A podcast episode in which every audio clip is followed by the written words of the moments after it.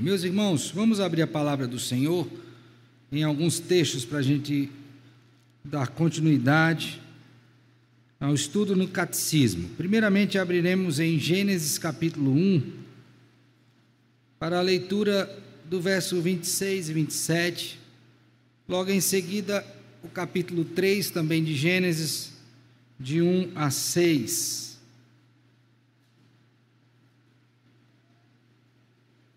Inicialmente vamos ler esses textos. Gênesis 1, 26 e 27, depois Gênesis 3, de 1 a 6. Começaremos daí, tá bom? Antes de lermos, vamos orar mais uma vez ao nosso Deus. Querido Deus, Senhor nosso, autor desta palavra viva e eficaz, poderosa, mais cortante do que espada de dois gumes, apta para discernir os pensamentos e intenções do coração, dividir alma e espírito, que é indivisível. A Ti, Senhor, nós agradecemos por termos esta poderosa palavra em nossas mãos. Precisamos agora, Senhor, da poderosa ação do Teu Santo Espírito, nos iluminando, abrindo os nossos olhos, preparando a nossa mente, nosso coração, para recebermos esta santa palavra e, como boa semente que é, que ela encontre no nosso coração guarida e possa germinar, crescer e frutificar para o louvor da tua glória. Dá-me a graça, ó Deus, de tratar deste assunto com fidelidade, explicando, aplicando e vendo a implementação de cada um dos tópicos à vida de cada um de nós. Tudo isso te pedimos em nome de Cristo Jesus, Senhor e Salvador nosso, com gratidão e perdão dos nossos pecados. Amém. Diz assim a palavra do Senhor, Gênesis 1, 26, 27. Também disse Deus: façamos o homem à nossa imagem, conforme a nossa semelhança, tenha ele domínio sobre os peixes do mar, sobre as aves dos céus, sobre os animais domésticos, sobre toda a terra e sobre todos os répteis que rastejam pela terra. Criou Deus, pois, o homem à sua imagem, a imagem de Deus o criou, homem e mulher os criou. Gênesis 3. Mas a serpente, mais sagaz que todos os animais selváticos que o Senhor Deus tinha feito, disse à mulher: É assim que Deus disse: Não comereis de toda árvore do jardim? Respondeu-lhe a mulher: Do fruto das árvores do jardim podemos comer mas do fruto da árvore que está no meio do jardim, disse Deus: Dele não comereis, nem tocareis nele, para que não morrais. Então a serpente disse à mulher: É certo que não morrereis, porque Deus sabe que no dia em que dele comerdes, se vos abrirão os olhos, e como Deus sereis conhecedores do bem e do mal. Vendo a mulher que a árvore era boa para se comer, agradável aos olhos e árvore desejável para dar entendimento, tomou-lhe do fruto, e comeu, e deu também ao marido, e ele comeu. Agora leiam juntos o verso 7. Abriram-se.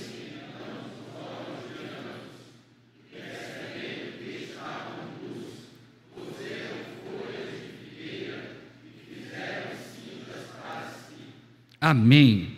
Meus irmãos, você já teve a experiência de ir a um médico trazendo para ele a sua inquietação por alguma dor que você está tendo no momento.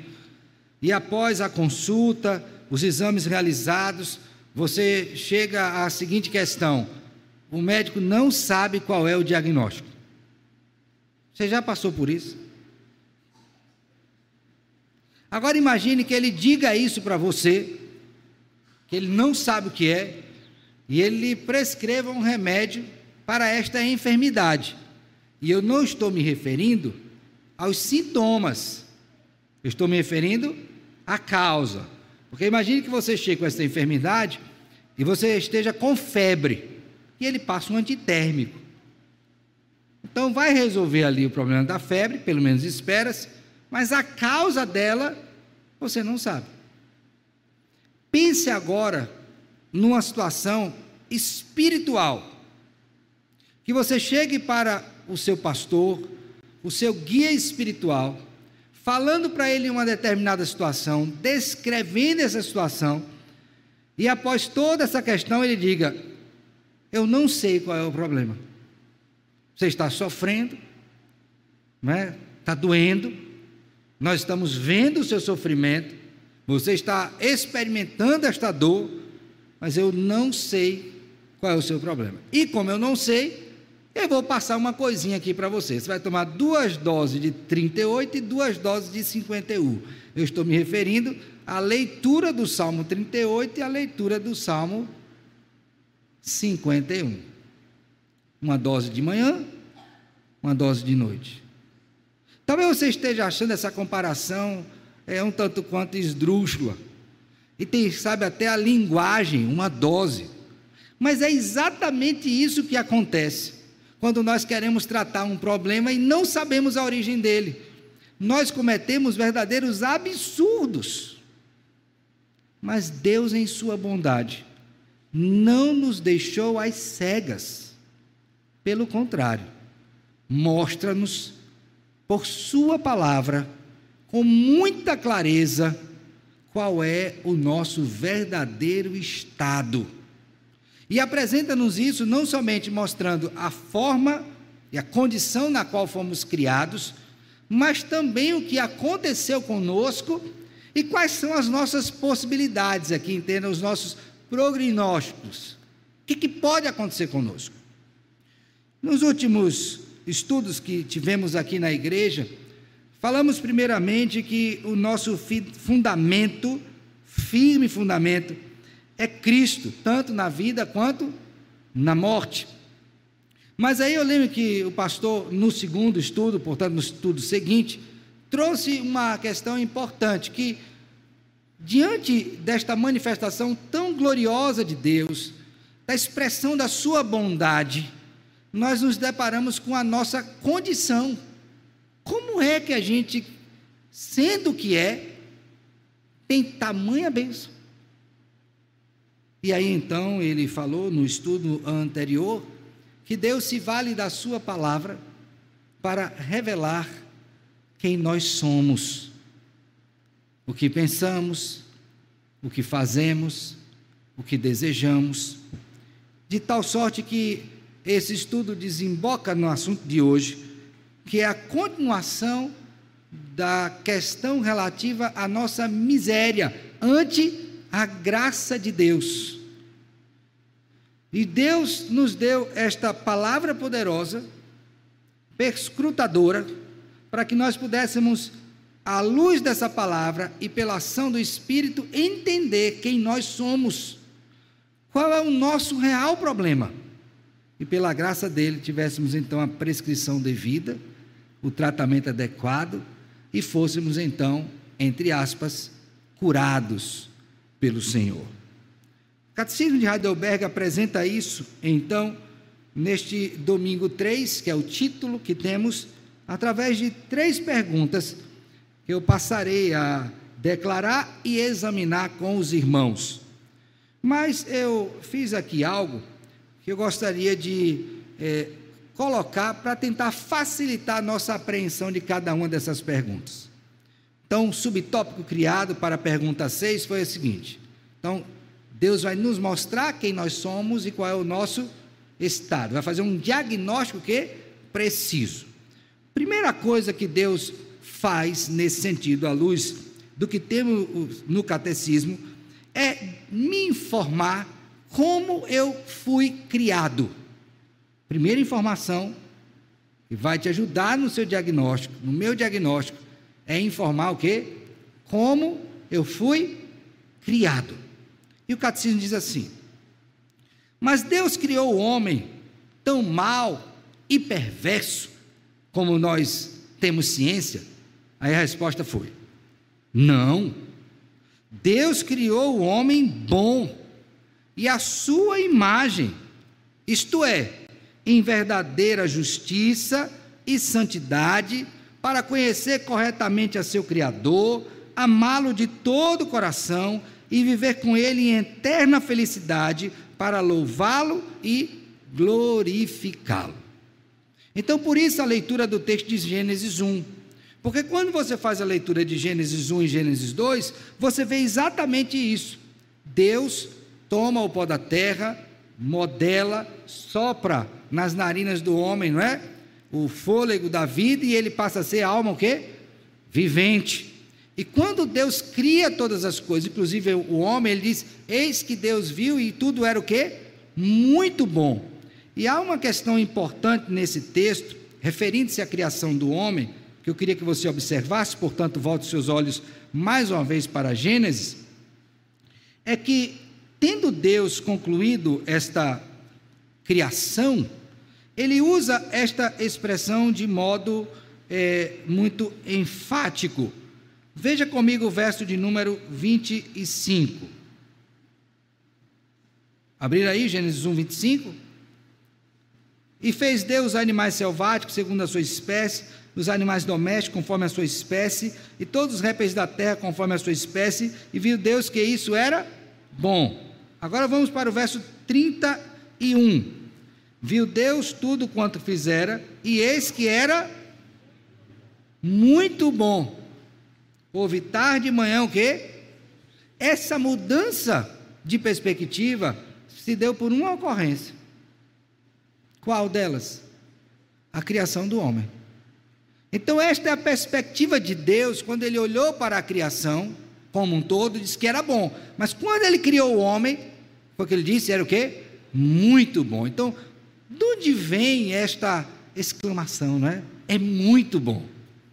Exatamente porque ele fez um ser, a sua imagem e semelhança, criado em retidão e sabedoria e santidade originais. Então, quando eu e você fomos criados lá em Adão, era muito bom, não tinha defeito, nenhum. E isso fica posto, irmãos, quando você observa a relação harmoniosa entre Deus e Adão. Por favor, ainda no capítulo, agora no capítulo 2, verso 15. Tomou, pois, o Senhor Deus ao homem e o colocou no jardim do Éden para o quê? Cultivar e guardar. E o Senhor Deus lhe deu esta ordem: de toda a árvore do jardim comerás livremente, mas da árvore do conhecimento do bem e do mal não comerás, porque no dia em que dela comeres, certamente o quê? Então Deus tinha uma relação tão harmoniosa com o homem, que não havia caído ainda, que ele deu ao homem estes mandatos, cultivar e guardar, e entrou em relação com o homem numa relação harmoniosa, pois até então não tinha o que? Pecado. Então, quando Deus criou, tinha defeito? Não. Não tinha defeito. Aí, irmãos, o catecismo nos coloca diante da seguinte questão: que esse homem, quando foi criado, ele foi criado em justiça e santidade. Então, esse homem era um homem de um proceder reto e suas ações eram puras aos olhos do Senhor. Assim nós fomos criados, de maneira que a gente podia conhecer a Deus, nesta condição anterior, como Deus se revelou, sendo Criador, e viver em harmonia, adorando a Deus. Mas aí nós temos um problema que acontece. Qual é o problema? É que vem Gênesis 3, a queda. E tudo aquilo que foi criado originalmente e estava nessa harmonia de relacionamento de Deus com o homem, do homem com Deus e com a criação, foi perdido. Por causa de quê? Da queda. Aí temos a pergunta de número 7. Como foi que o homem foi criado desta forma, tão maravilhosa, e vivia nessa harmonia tão grande e perdeu isso? O que aconteceu? Como eu me tornei algo desta natureza? Veja comigo agora o que diz a pergunta 7. De onde vem então esta natureza corrompida do homem? Como é que o homem se tornou assim?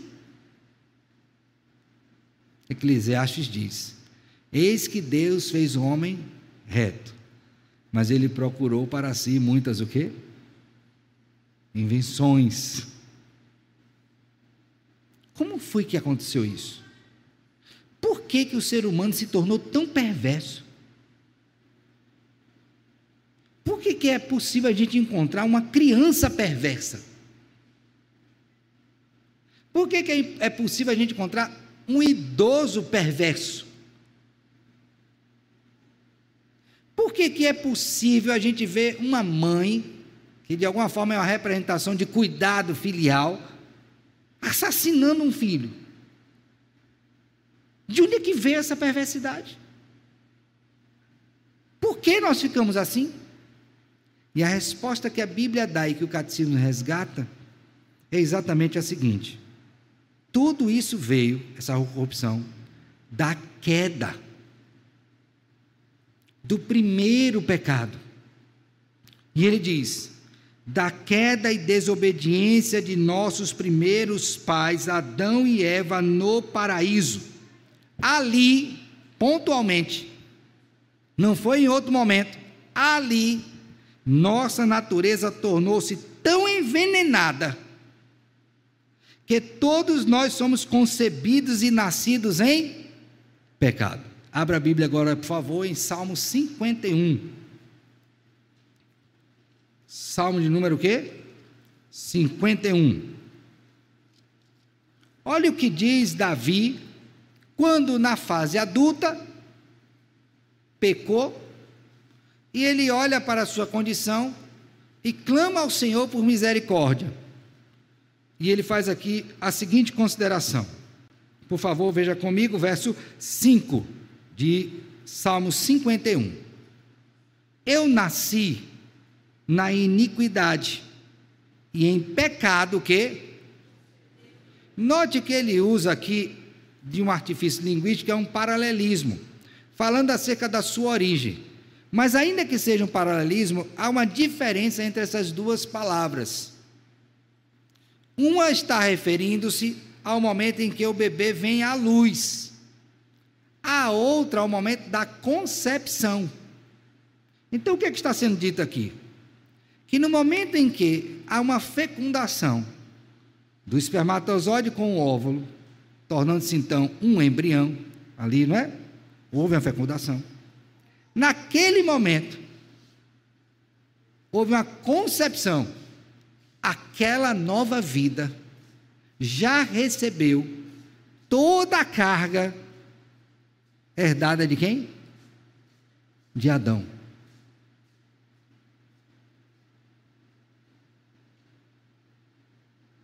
Ouviram?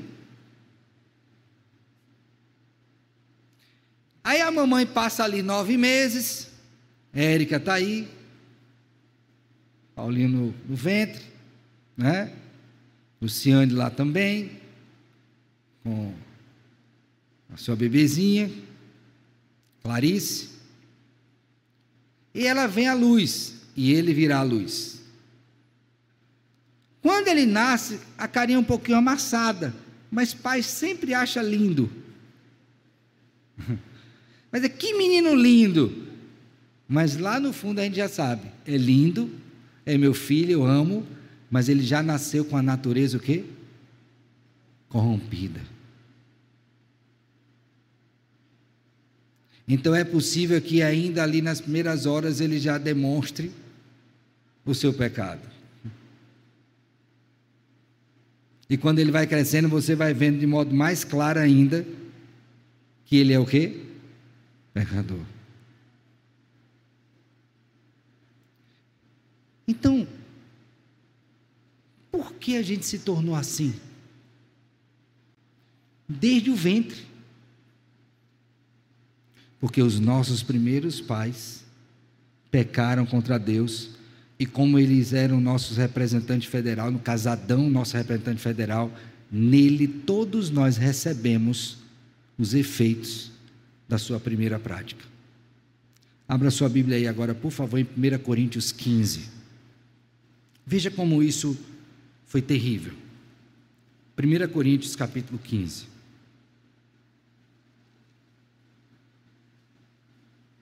Abriram? Verso 20.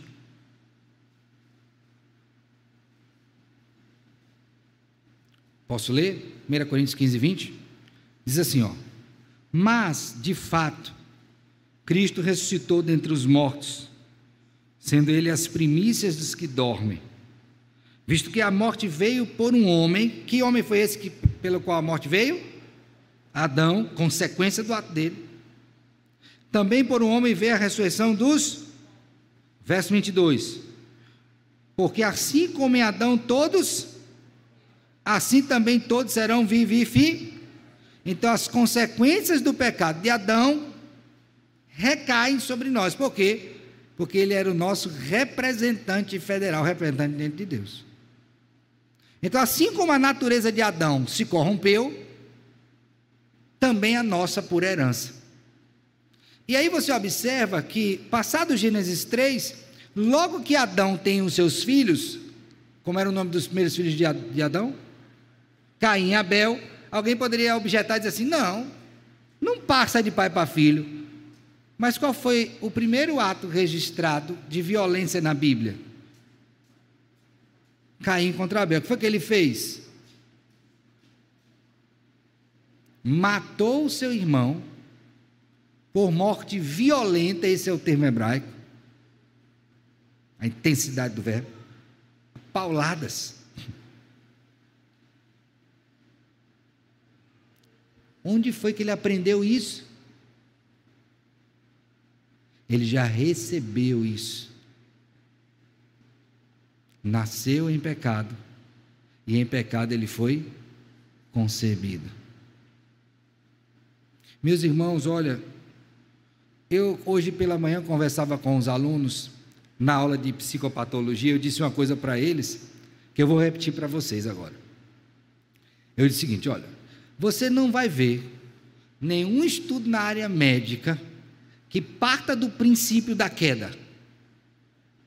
Pode olhar todas as faculdades e currículos. Qual dessas vai admitir que o homem entrou nesse estado de pecado e miséria, inclusive efeito sobre o corpo por causa da queda? Aí vai dizer, não, mas livro médico não é teológico. Então por que estão tratando psicopatologias como se fosse só questão médica?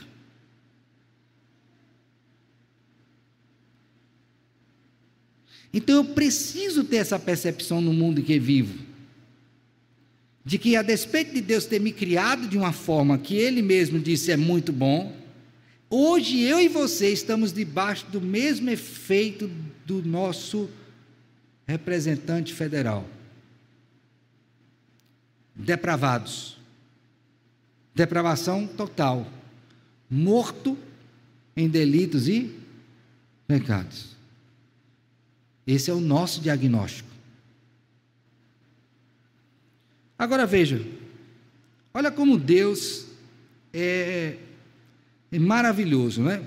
Abra sua Bíblia aí, por favor, em João, capítulo 3. João capítulo 3.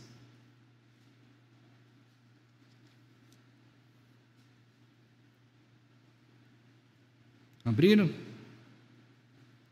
Eu vou fazer a leitura do verso de número 6.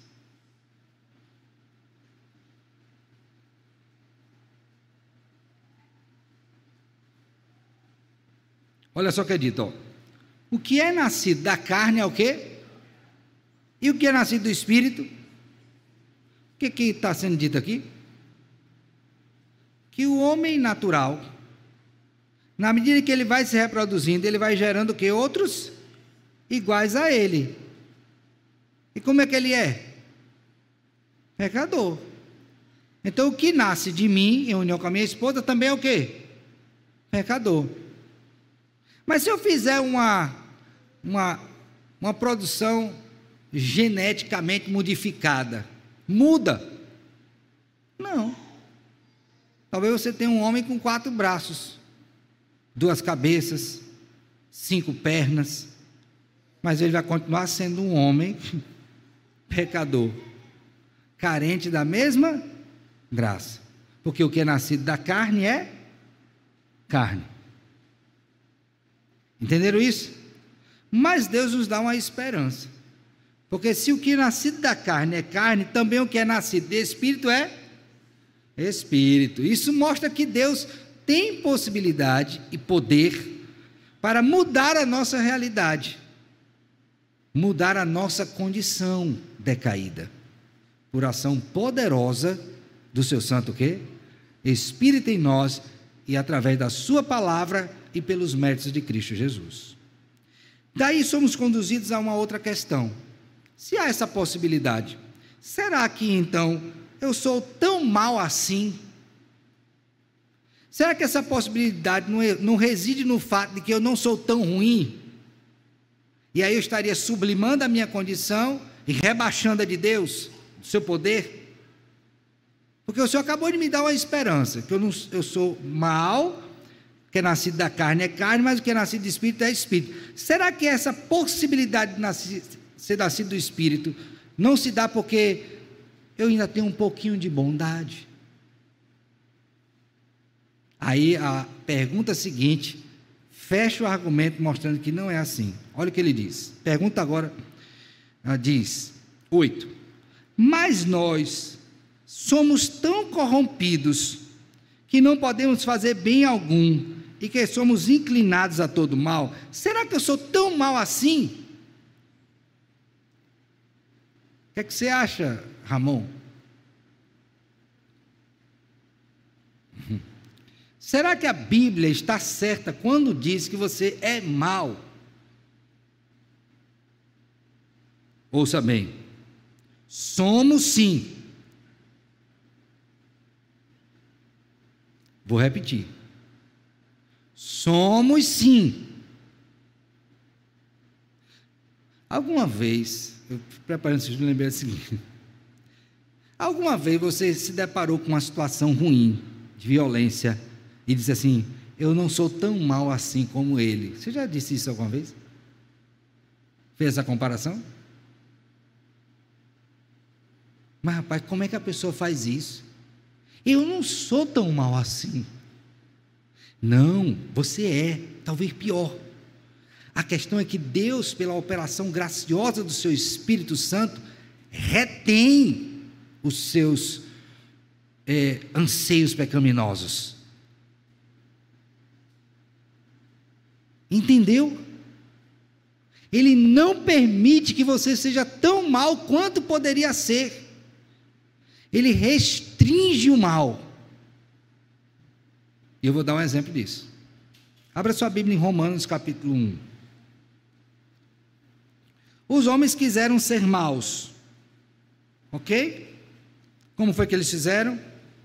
Eles abafaram a verdade de Deus e colocaram uma mentira no lugar.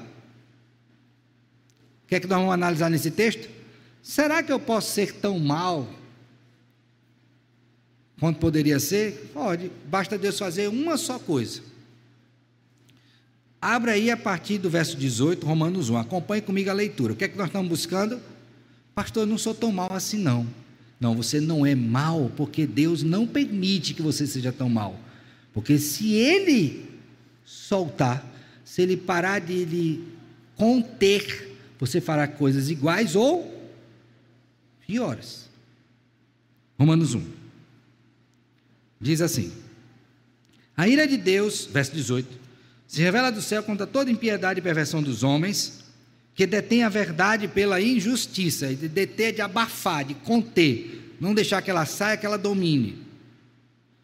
Porquanto que de Deus se pode conhecer é manifesto entre eles, porque Deus lhe manifestou. Porque os atributos invisíveis de Deus, assim, o seu eterno poder, como também a sua própria divindade, claramente se reconhece desde o princípio do mundo, sendo percebidos por meio das coisas que foram criadas. Tais homens são por isso que indesculpáveis. Porquanto, tendo conhecimento de Deus, não glorificaram como Deus, nem lhe deram graças, antes se tornaram nulos em seus próprios raciocínios, obscurecendo-lhes o coração insensato. Inculcando-se por sábio, tornaram-se loucos, e mudaram a glória do Deus incorruptível em semelhança da imagem de homem corruptível, bem como de aves, quadrúpedes e répteis. Agora preste atenção nessa parte. Por isso, agora veja a palavrinha que Paulo usa. Deus entregou tais homens a imundícia. Então, eles estavam ali contidos, não foi? Mas eles queriam aprontar. Deus estava ali. Chegou um momento que Deus fez assim: ó, vocês querem? Vou entregar vocês as suas práticas. Eu vou entregar vocês a sua inclinação natural. Para ver o que é que vai dar. O que, é que vocês acham que vai dar? não vai dar namoro. Não vai dar lua de mel com o outro. Não vai dar harmonia. Vai dar mais pecado. Olha só o que aconteceu.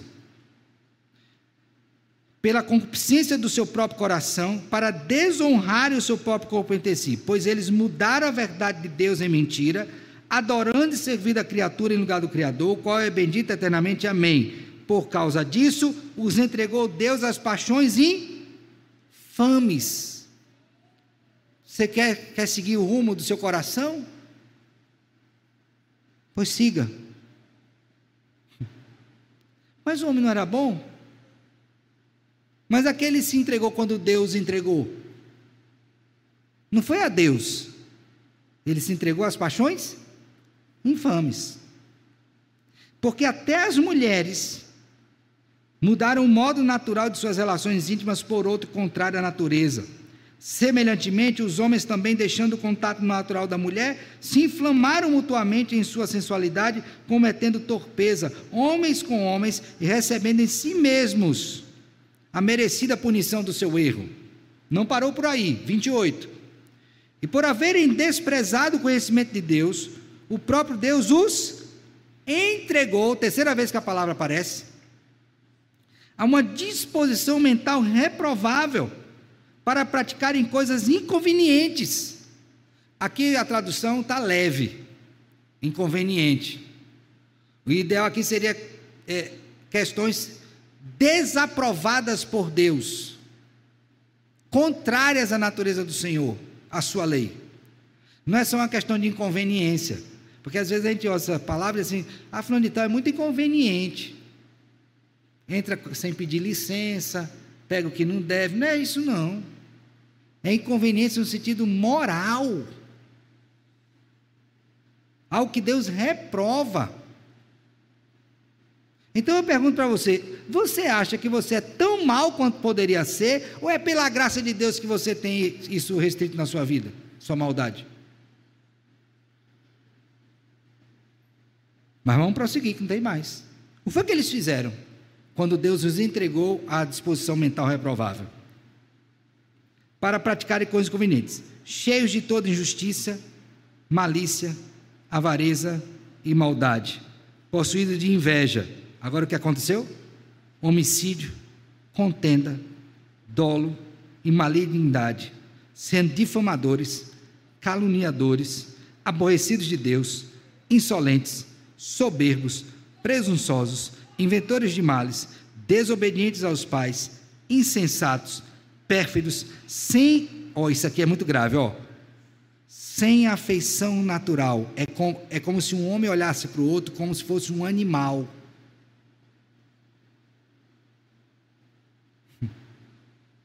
Já pensou? Aí eu pergunto de novo: você acha mesmo que você é tão mal quanto poderia ser? Que potencial tem. Basta só Deus fazer uma coisa: entregar você ao seu coração. E aí eu fico pensando naquela frase tão comum e tão ouvida, e às vezes dita pelos crentes: siga seu coração. Você quer seguir seu coração? Eu acho melhor você seguir a Deus e a sua palavra. Então, irmãos, quando esse catecismo traz isso, ele quer mostrar para mim e para você, através desse retrato da nossa condição, quão maravilhoso é o nosso Cristo, que nos pegou nessa condição deplorável, miserável, e nos resgatou, e nos tomou para si, e mudou a nossa natureza tirando o coração de pedra e pondo no lugar um coração de carne. Porque se ele deixasse, nós seríamos terríveis, malignos. Então, somos sim, somos terríveis. Mas se nascermos de novo pelo Espírito de Deus, isso será mudado. E é exatamente a segunda parte daquele texto de João 3,6. O que é nascido da carne é, e o que é nascido do Espírito é quero partir para algumas considerações finais. Primeira delas, não pense de você mesmo além do que convém. Romanos 12, 3. Pense com moderação. Uma das coisas que mais atrapalha nos nossos relacionamentos é que a gente tem uma imagem errada de quem nós somos. Olhe para a palavra de Deus. É o espelho da nossa alma. E ela vai mostrar quem você é. Agora tem um cuidado. É para não fazer como Tiago em sua epístola diz, que a, a palavra de Deus é como um espelho. E aí quando o homem olha para a palavra e ele é revelado por esta palavra, revelado não no sentido de revelação nova, mas evidenciado, o que é que ele faz? Foge. Porque o que ele viu é tão feio, tão feio, que nem ele consegue ficar olhando. Mas ao invés de fugir, quede-se. Ajoelhe diante do Senhor. E diga: Senhor, eu reconheço que eu sou isto. Peço ao Senhor que tenha misericórdia da minha vida e me ajude a mudar. Me ajude a mudar. Mas não queira, ouça bem o que eu vou dizer para você, irmão. Não queira um diagnóstico errado acerca da sua condição. Porque isso só vai atrapalhar você, como crente, a sua santificação. É melhor que alguém diga, segundo a palavra, o que é a verdade. Porque aí temos sim o processo da cura iniciado, e se bem conduzido, portanto, à luz da palavra de Deus, eficaz na vida do pecador. Então, não pense de você mesmo além do que convém. Pastor, como é que eu vou pensar corretamente? Vá para a Escritura e veja o que Deus diz acerca do seu ser. Não queira outro lugar. A segunda coisa que eu queria que você fizesse à luz disso é a seguinte: jamais se esqueça do que a Bíblia ensina sobre a condição original, sobre a condição decaída e sobre a condição redimida. Infelizmente, hoje, como eu disse agora há pouco, as teorias seculares, elas não trazem essa questão da queda, nem da criação. Elas não estão preocupadas com isso. Tem outras demandas. Mas, meu filho, entenda bem. Você que está aí caindo na mão dos profissionais de cuidado da alma, muito cuidado. Porque se a base está errada, o edifício vai ser erigido errado. E ainda que tenhamos vislumbres da graça comum, nunca serão mais profundos do que a própria graça de Deus agindo eficazmente na vida do pecador, revelando quem ele é, curando a sua alma e conduzindo em santidade a Cristo Jesus. Então, cuidado para não trocar seu, sua primogenitura por um prato de lentilhas. Eis a palavra que nos diz quem somos. Com poder, com verdade, e também nos indica o caminho pelo qual devemos andar. Penúltimo, não acho que você é tão bonzinho pois até as suas melhores obras estão manchadas pelo pecado. Mas, pastor, eu tive a intenção tão boa, bendito seja Deus. Mas ainda assim, essa obra só é aceita porque feita em quem? Em Cristo. Então, de fato, busque fazer o bem, busque obedecer ao Senhor, busque andar nas boas obras que Ele preparou para que andássemos nela, né? Preparou de antemão.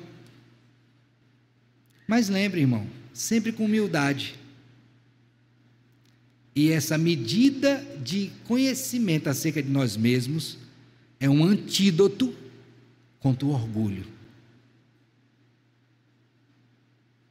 Todos os dias peça a Deus para lembrar quem você é em Cristo. Alguém que estava morto em delitos e pecados e que foi redimido.